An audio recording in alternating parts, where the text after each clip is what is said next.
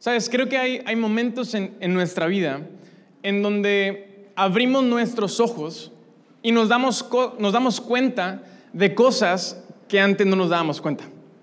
Y hay circunstancias, porque vives una circunstancia, porque am, alguien tiene una plática contigo, porque te dan un consejo, aprendes algo nuevo, o porque te regañan, por alguna razón, pero tus ojos son abiertos y te das cuenta de cosas que antes no te dabas cuenta. ¿Alguien sabe de lo que estoy hablando? Y, no es que esas cosas no estaban ahí antes, es que no eras sensible, no eras consciente, es que no te dabas cuenta de que eso pasaba. Sabes, tu primer año de casado está lleno de esos momentos, de momentos donde te das cuenta de cosas que antes no te estabas dando cuenta. ¿Los casados saben de lo que estoy hablando?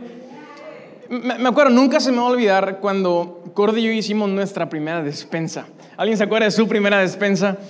Y, y habíamos llegado de la luna de miel, el refri vacío, la alacena vacía. Y, me acuerdo que Corde fue al súper y acaba de ser quincena. Entonces yo le dije, amor, pues hay todo el presupuesto, lo que se necesite. Yo pensando, pues no creo que vaya a ser mucho, ¿verdad? Y, y le dije, nada más cuando termines, avísame, mándame un mensaje, una foto del ticket y a ver cómo nos fue. Y nunca se me va a olvidar esa foto que me llegó del ticket. Para empezar, yo la abrí y no sabía si era un ticket o un pedazo de alfombra. Eso es un tapete, ¿verdad? Te lo pones en el cuello y es una bufanda. Y, y veo el ticket y yo me asusté. Le digo, amor, ¿compraste despensa para nosotros y cuántas familias más? ¿O compraste para no volver a ir en seis meses? Una semana nos duró la despensa. Y yo me acuerdo, le hablé a mi papá, papá, estoy asustado, no, no- nos gastamos esto y ya se acabó, ¿verdad? Y, y- y cómo te fue a ti? ¿Tú cuánto te gastabas en la despensa cuando, cuando yo vivía en la casa? Me dijo y me asusté más. Dije, ya no me digas, ya no, no, no quiero saber. Ojalá tenga yo puras niñas, puras hijas, ¿verdad? Y imagínate tres hombres en una casa deportistas. Mi papá nos dijo, pues pónganse a hacer deporte, consigan una beca y con eso estudian. Pero además de que le salió peor porque lo que se ahorró en la escuela se lo gastó en la despensa, ¿verdad? Y, y me acuerdo yo estar ahí asustado y, y, sabes, no es como que el súper empezó a costar el día que yo me casé, ¿verdad? Aunque eso parece, pero no te dabas cuenta. O sea, no eras sensible de esa realidad. No, no, no eras consciente. Y de pronto abres tus ojos y te das cuenta, y eso en otras palabras se llama madurar, ¿verdad? Eso se llama madurar. Y, maduramos cuando somos sensibles y conscientes de nuestra realidad. Una, una persona inmadura, por ejemplo, es una persona que está distante y ajena a su realidad. Ahora, mi realidad no es lo que pasó ayer, mi realidad no es lo que quiero que pase mañana, mi realidad es lo que está pasando hoy. Esa es mi realidad. Y una, persona madura no se queda atorada en el pasado. Una, persona madura no se queda atorada en lo que fue o no fue. Una persona madura no se la pasa soñando en lo que quiero que suceda. Una persona madura dice, esta es mi, realidad, esto es lo que hay, vamos a darle. Eso es madurar. ¿Sabes? Cuando, cuando, cuando soy maduro me doy cuenta, no puedo dejar que el pasado me afecte. Y, y- sabes, el, presente construye el futuro. Entonces, hagamos algo con lo que tenemos hoy. Eso es madurar. Y, es necesario madurar en todas las áreas de nuestra vida. Por ejemplo, acabamos de cerrar, cerramos en junio una serie que titulamos Caminando Juntos y hablamos de la familia. Y no sé tú, pero durante todo el mes de junio, al menos en mi matrimonio, eh, el estar hablando de estos temas nos llevó a Corda y a mí a tener conversaciones. Y tener conversaciones a altas horas de la noche en la cama, platicando de temas. Y hoy puedo darme cuenta que al menos en mi familia nos llevó a madurar como familia. Me llevó a madurar en, en mi matrimonio, en lo que quiero para, para mi familia. Y, es necesario madurar en todas las áreas. Es necesario también madurar en, en nuestra relación con Dios. Y hoy quiero centrarme alrededor de este tema. Es necesario que tú y yo como personas, como familias y como iglesia maduremos en nuestra relación con Dios. Ahora, ¿cómo maduro en mi relación con Dios? Puedo madurar en mi relación con Dios cuando abro mis ojos, cuando me vuelvo consciente, cuando me vuelvo sensible a qué? A su presencia. Y vamos a platicar alrededor de esta idea. Mi, relación con Dios empieza a madurar cuando yo como persona, cuando mi familia y cuando tú y yo como iglesia nos volvemos más sensibles y más conscientes de la presencia de quién? De Dios entre nosotros. ¿Cuántos saben que Dios es un Dios vivo, un Dios presente, un Dios activo, un Dios que está entre nosotros a través del Espíritu Santo? Ese es nuestro Dios. Y Dios anhela habitar, Dios está aquí entre nosotros. La pregunta es si somos sensibles. Es si estamos conscientes de que Él está entre nosotros. Dios es una persona y Dios quiere que tú lo conozcas. Eso me encanta a mí de nuestro Dios. Nuestro Dios no, no es solamente una idea, un, concepto, una, teoría. Nuestro Dios es una persona y quiere que tú y yo lo conozcamos a Él. Cuando Cordy y yo nos casamos y estábamos viendo las argollas que nos íbamos a, entregar, estábamos pensando en, en, ponerle una frase a la argolla. Y finalmente pusimos esta frase, yo le entregué a Corde una argolla que dice siempre tuyo, prometiéndole y diciéndole ahí en el altar, yo soy siempre tuyo, soy 100% tuyo. Y ella me entregó a mí una argolla que dice siempre tuya, soy 100%, seré siempre tuya. Sabes, cuando entendemos y podemos darnos cuenta que Dios es una persona, una persona que a través de Jesús nos ha adoptado en su familia, te das cuenta que Dios es tuyo, Dios es tuyo, Dios es tuyo y tú eres de Dios. Y cuando eso se vuelve una realidad y tú vuelves consciente, experimentas la presencia de Dios. Ahora, una cosa, tenemos por un lado la teoría y el conocimiento de quién es Dios, súper importante. Y, saben, nuestra mente se llena de la teoría de quién es Dios. Y tú y yo leemos la palabra y esto abre nuestros ojos, nos da los pensamientos correctos para conocer quién es Dios. Y, y tú puedes llenar tu mente de conocimiento. Y podemos llegar a conocer con lo largo del tiempo, a lo mejor tienes poco tiempo viniendo, o tienes mucho, tienes ya años, te sabes estas historias de memoria y versos, y, y, puedes llenarte, y eso es bueno, llenarnos de conocimiento de quién es Dios.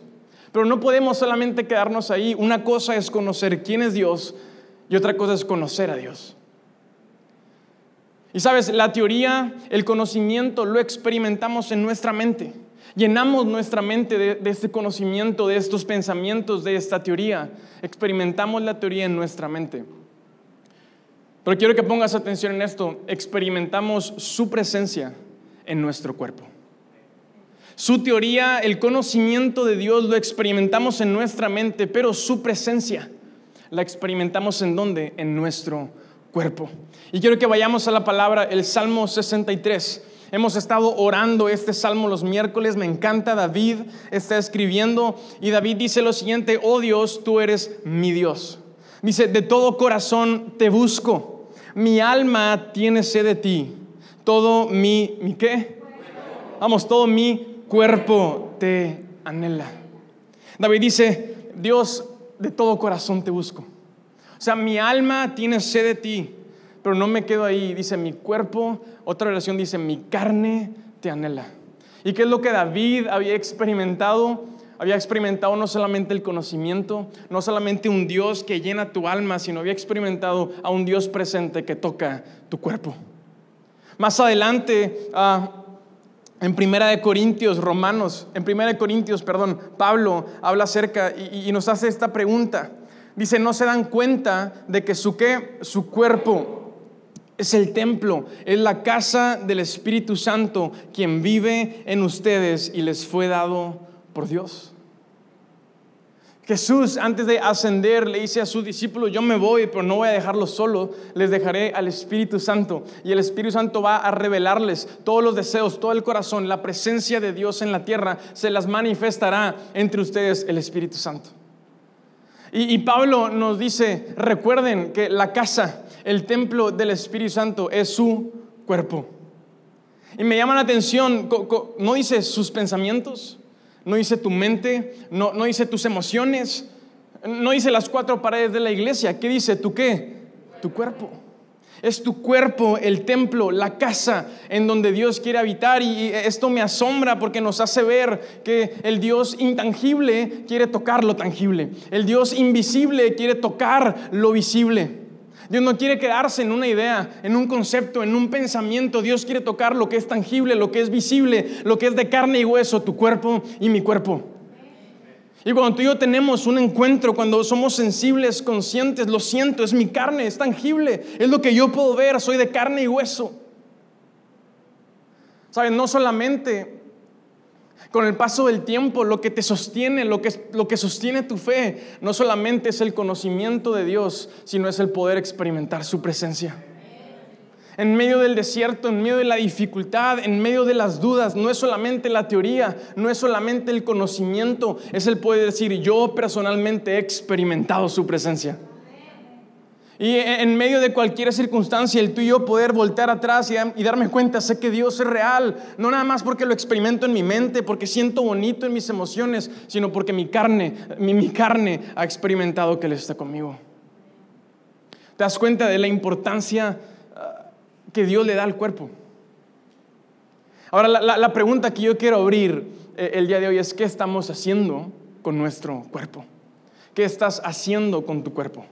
Y antes de, voltear a vernos a nosotros, que ahí vamos a llegar, pero, quiero antes voltear a ver a Jesús y ver qué es lo que Jesús hizo con su cuerpo. Ver qué ejemplo nos deja Jesús, cómo, Jesús, cómo, cómo, Jesús trató su cuerpo.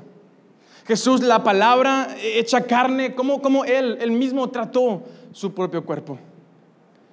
Y, me encanta porque en, el libro de Mateo encontramos detalles de, Jesús. Por ejemplo, antes de empezar su ministerio, antes de, manera pública empezar a compartir su mensaje, una de las cosas que Jesús hizo, que marcó un antes y un después. En Mateo capítulo 4 encontramos a Jesús bautizándose.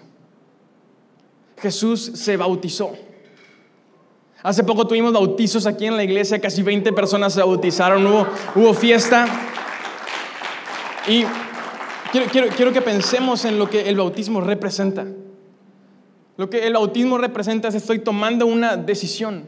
Estoy tomando la decisión de llevar mi cuerpo, mi carne a las aguas.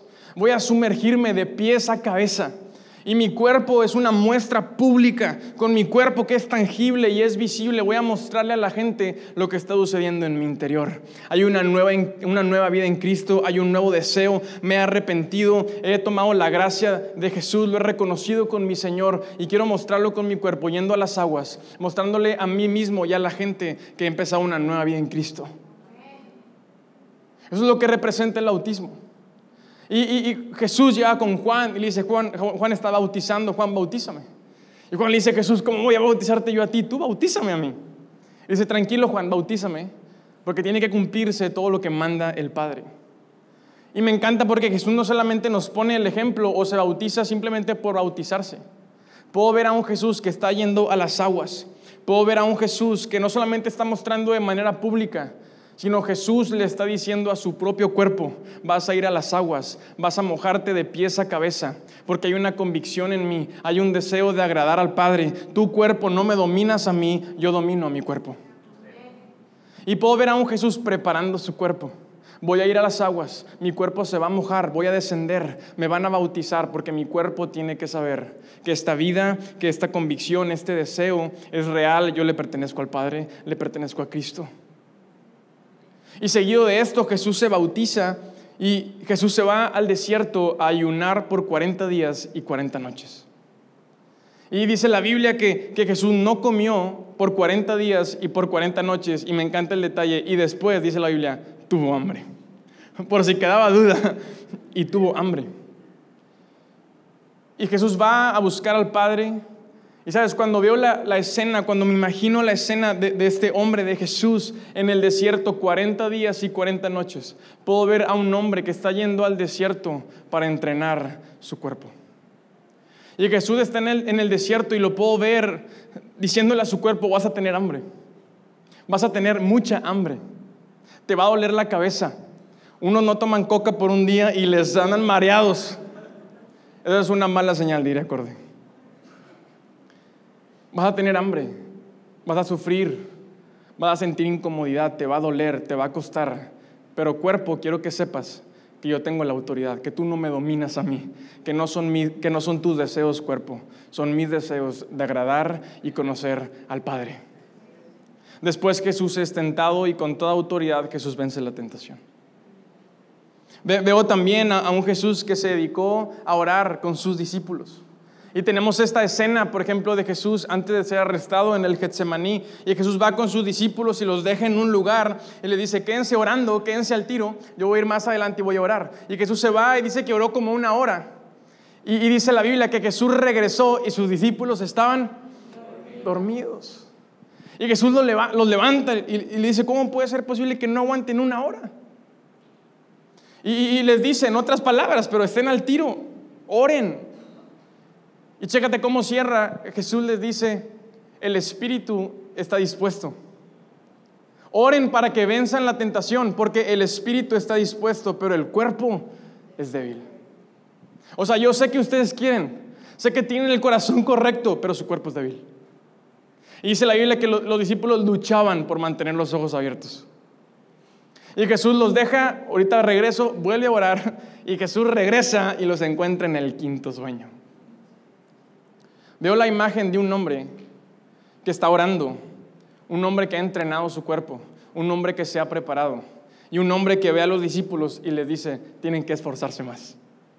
Su espíritu está dispuesto, tienen el corazón correcto, están aquí conmigo, están en el mismo lugar, estamos aquí, pero su cuerpo todavía es débil. Veo a un Jesús que, ha dominado su cuerpo. Veo a un Jesús que, que dominó su boca, dominó su lengua. Difícil es a veces dominar nuestra boca. Pero veo a un Jesús que mientras estaba siendo juzgado, mientras que lo estaban difamando, mientras que lo estaban, estaban buscando humillarlo, mientras que estaban hablando mal de él, Jesús se mantuvo, dice la palabra, callado. Se cumplió la profecía de Isaías 53 que dice, como cordero fue llevado al matadero y como oveja delante de sus trasquiladores, no abrió su boca. Se quedó callado. Y cuando tenía que hablar, porque Jesús habló, habló estando en la cruz del Calvario, muriendo, sufriendo, decidió abrir su boca y ¿sabes qué es lo que dijo ahí en ese momento? ¿Cuáles fueron sus palabras? Padre, perdónalos porque no saben lo que hacen. ¿No se te hace eso asombroso? E, e, este, este hombre que ha, ha dominado su cuerpo, ha dominado su boca, ha dominado su lengua. Y lo que más me llama la atención es, que Jesús preparó su cuerpo para después entregarlo. ¿Qué fue lo que Jesús entregó cuando fue a la cruz del Calvario? ¿Qué fue lo que Jesús entregó? ¿Qué tenía que Jesús entregar para que viera un sacrificio y tú y yo pudiéramos tener esperanza, salvación, vida eterna, gracia, una nueva oportunidad? ¿Qué tenía que Jesús que entregar? Su cuerpo. No solamente entregó sus pensamientos y su mente y, su espíritu y sus emociones, entregó su cuerpo. Y era su cuerpo el que tenía que ser sacrificado, era su sangre visible, tangible, real, la que tenía que ser derramada para que tú y yo pudiéramos hoy estar en este lugar leyendo la palabra, creyendo en un Dios vivo que nos dio gracia, que nos ha traído de muerte a vida, a un Dios que está entre nosotros, era su cuerpo. Y Jesús preparó su cuerpo, entrenó, dominó su cuerpo para entregarlo y para que fuera sacrificado en una cruz. Ahora, te, imaginas por un momento a Jesús muriendo en la cruz y te imaginas a un Jesús entregando un cuerpo dominado por la flojera. Te, imaginas a un Jesús entregando un cuerpo apático, indiferente, descuidado, desgastado. Te imaginas a un Jesús entregando un cuerpo con problemas de obesidad. ¿Te imaginas a, un Jesús en, la cruz del Calvario derramando una sangre manchada, contaminada por vicios, por adicciones? ¿Te imaginas a un Jesús en, la cruz maldiciendo, abriendo su boca, hablando como cualquier persona corriente, diciendo cualquier tontería? ¿De ¿De qué hubiera valido ese sacrificio? No hubiera valido de nada. Pero fue un cuerpo perfecto, fue un cuerpo que fue dominado, que fue preparado, que fue enviado al desierto, un cuerpo que se bautizó, un cuerpo que fue dominado por el, dominio propio de Cristo y ese cuerpo perfecto, esa sangre sin mancha, hoy nos da salvación. Entonces regresa la pregunta a nosotros, ¿qué estamos haciendo con nuestro cuerpo? ¿Qué estamos haciendo con nuestro cuerpo? Estamos siendo dominados por nuestro cuerpo.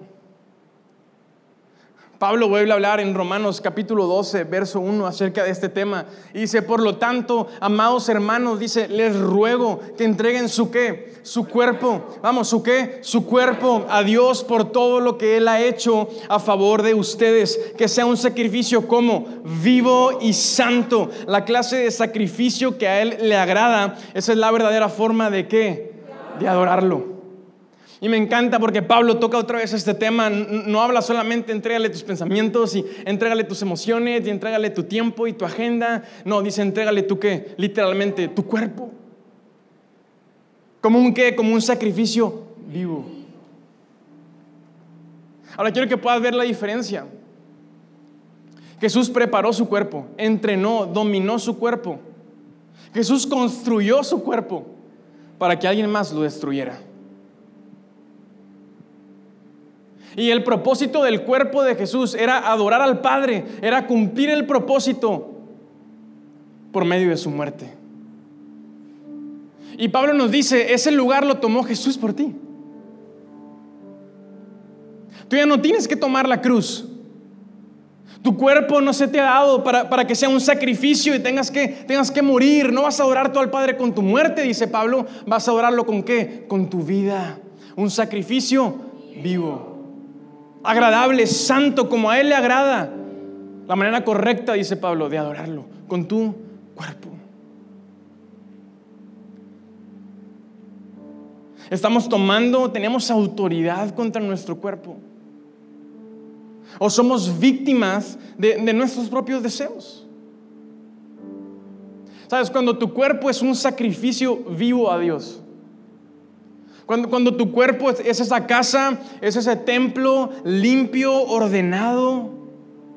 Y el Espíritu habita en tu cuerpo, das fruto y, y tú estás con Dios y Dios está contigo porque Dios es tuyo y tú eres de Dios. Y tu cuerpo puede ser tu mejor arma para pelear tus batallas. Y me encanta esto porque nuestro cuerpo no solamente pelea nuestras batallas en la dificultad, nuestro cuerpo nos ayuda a disfrutar la vida. ¿Sabes de lo que estoy hablando? Señores casados, ¿saben de lo que estoy hablando? Algunos todavía no la cacharon. Como que, como que no les han dado permiso. Como que se han estado durmiendo muy temprano últimamente. Viendo la tele. No, apaga la tele. Amo la vida de casado. Amo que, mi cuerpo no solamente es un arma para, sí, para la dificultad y para pelear las batallas, es, es un arma para disfrutar la vida. Amo la vida, amo estar vivo. La pregunta es si hemos, hemos logrado dominar, si hemos logrado tomar liderazgo, autoridad, o somos víctimas. ¿O es nuestro cuerpo el que nos está desconectando continuamente de Dios? ¿O es nuestro cuerpo el que nos está separando, el que nos ha impedido una y otra vez conectarnos con su presencia? Yo quiero animarte el día de hoy a que no te conformes, a que no solamente abraces el conocimiento de quién es Dios, sino te atrevas a conocer a Dios. A que tu fe pueda madurar a través de ser sensible, de ser consciente de su presencia. Abre tus ojos. Ojos que no ven, corazón que no siente. No todo está en la mente, no, no todo está en las emociones. Es tu cuerpo la casa del Espíritu de Dios. Y es tiempo que tú y yo tomemos autoridad. Es tiempo que tú y yo decidamos dar un paso al frente y así como Jesús llevar nuestro cuerpo al desierto y mostrarle a nuestro cuerpo quién manda. Mostrarle a nuestro cuerpo cuál es nuestra convicción, cuál es nuestro deseo y dejar de ser víctimas de nuestra propia carne. Como un sacrificio vivo, dice Pablo. Nos dedicamos a la oración. Tenemos una reunión entre semana donde lo único que hacemos es orar. Oramos por una hora. Y oramos en voz alta, oramos con expectativa, oramos despiertos, oramos animados, oramos adorando. ¿Por qué? ¿Por qué oramos así aquí en aliento? ¿Por qué te animamos una y otra vez a levanta tu voz, vamos, ora fuerte? Porque cuando estamos orando, no solamente nuestra oración va dirigida al Padre, sino nuestra oración la está escuchando nuestro cuerpo. Y cuando tú y yo oramos y oramos la palabra, oramos los salmos, oramos la voluntad de Dios, le está escuchando quién? Tu cuerpo. Y le estás diciendo, tú no me dominas, tú no me controlas, es el deseo, es la convicción de que Dios está conmigo, de que amo a mi Dios. Muéstrala a tu cuerpo quien manda. ¿Por qué adoramos? El mismo David en el Salmo 63, más adelante, no solamente dice mi carne te anhela, David dice, solamente a ti, mi Dios, levanto mis manos en oración. ¿Y por qué David está levantando sus manos? porque le está mostrando a su cuerpo. Está yendo a ese desierto. Le está mostrando por, qué aplaudimos, por qué cantamos, por qué, por qué te animamos a que levantes tus manos. Vamos, vea lo incómodo. Que te duela levantar las manos. Muéstrala tu cuerpo. Estoy aquí adorando. No por lo que siento, no, no por si tengo los pensamientos correctos, no si, no si amanecí con el pie derecho, estoy aquí porque esta es mi convicción, porque esta es mi casa, porque mi Dios está vivo y voy a adorarlo y echa tu cuerpo en la línea. Me estoy explicando esta tarde. Echa tu cuerpo en la línea.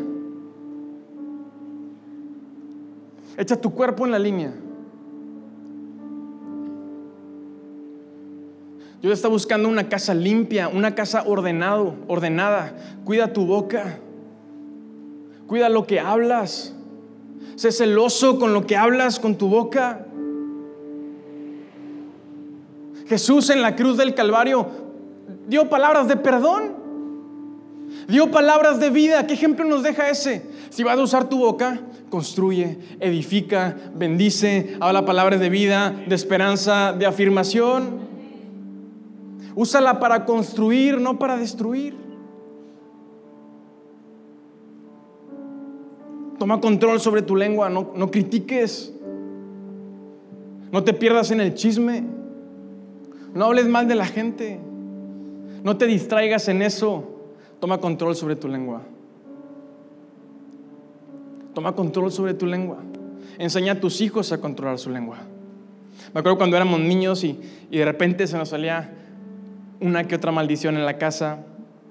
Y mi mamá nos llevaba al fregadero, nos abría la boca y nos ponía un, jabón sote en la, en la boca y nos lavaba la boca con jabón. En esta casa no va a ser grosero. Y uno aprende, porque el jabón nunca supo rico.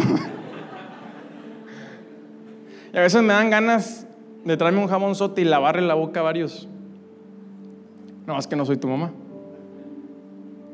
Controla tu boca. Controla tus ojos. Que tus ojos no estén en tinieblas. ¿Qué estás viendo? Cuida lo que ves. Hombres, cuidemos lo que vemos. No dejes que tus ojos se llenen de tinieblas, de oscuridad. Que la luz de Jesús llene tus ojos.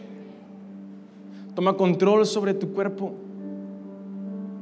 La carne es débil, pero Dios te dice, bástate de mi gracia. En tu debilidad mi gracia se perfecciona. A lo largo de tu vida, y quiero que escuches bien esto, vas a experimentar deseos en tu cuerpo que van en contra de quién es Dios. Y vas a tener antojos en tu cuerpo que van en contra de quién es Dios. Y esos deseos van a querer manchar tu casa y van a querer desordenarla. Y el día de hoy, este mundo te va a decir, adelante. Este mundo te va a decir, así naciste.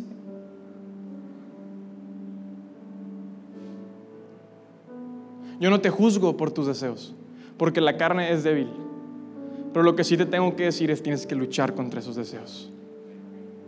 Tienes que estar dispuesto y disponible a llevar tu cuerpo al desierto a confesar delante de Dios, tengo este deseo, pero no quiero caer, no quiero manchar mi casa, no quiero que se desordene mi casa, quiero mantener esta casa como un templo para ti, Espíritu de Dios. Y Dios te dice, bástate de mi gracia, ten dominio propio para que venzas la tentación. Tenemos que abrir nuestros ojos. No podemos ceder terreno cuando se trata de nuestro cuerpo. Tenemos que ser congruentes, tenemos que ser íntegros, tenemos que cuidar la presencia del Espíritu de Dios en nosotros. Date la oportunidad de limpiar tu casa, de ordenar tu casa.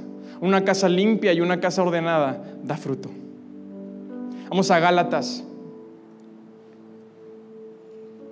En Gálatas 5:22 Dice la clase del fruto que el Espíritu Santo, el Espíritu de Dios produce en nuestra vida es, vamos a leerlo juntos, amor, alegría, paz, paciencia, gentileza, bondad, fidelidad, humildad y control propio. Esos son los frutos de tener una casa limpia, una casa ordenada, cuando tomas control sobre tu cuerpo. esa casa da fruto. Y no me da tiempo de, hablar sobre todos los frutos, pero me encanta alegría. Yo quiero ser parte de una iglesia alegre. Yo quiero ser parte de una iglesia llena de vida, llena de alegría, llena de los frutos del Espíritu de Dios. Yo quiero que mis hijos el día de mañana crezcan en una iglesia que sabe ser alegre. Yo quiero llegar a la casa después del trabajo y que mi casa sea una casa alegre. Alegría es un fruto. Es resultado de, de, que el Espíritu habite en nosotros. ¿Qué más? Gentileza. Gentileza también es amabilidad. Hay que ser amables. Hay que ser amables, hay que, hay que ver a las personas, no, no, no como alguien de quien puedo conseguir algo y cuando dejo de conseguirlo, te borro del mapa. En esta iglesia amamos a las personas. Las personas no son proyectos, son personas. Somos amables todo el tiempo, con los conocidos y con los desconocidos. Somos amables. Es un fruto del Espíritu de Dios. Y me encanta al final dice control propio, dominio propio. O sea, el Espíritu de Dios, al yo dar ese paso, al yo ponerme en la línea, el mismo Espíritu me da más control, me da más dominio propio para seguir avanzando, para seguir luchando. No me deja solo, no me abandona, no estoy solo en esto. El mismo, el mismo Espíritu me da en mi dominio para seguir avanzando y seguir educando y controlando y entrenando mi cuerpo. Es el mismo Espíritu de Dios que nos lleva, es una relación, es un círculo virtuoso. Pero tenemos que estar dispuestos a dar ese paso. A lo mejor te has llenado, has estado lleno del conocimiento de Dios y, y qué bueno, eso es muy bueno, lo fomentaremos siempre. Amamos su palabra, su palabra es la base. Pero yo tengo que decirte, tienes que, tienes que atreverte a experimentar su presencia.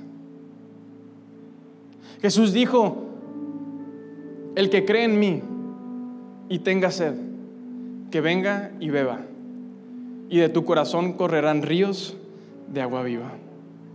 Y esa agua viva son esos frutos del Espíritu en nuestra vida.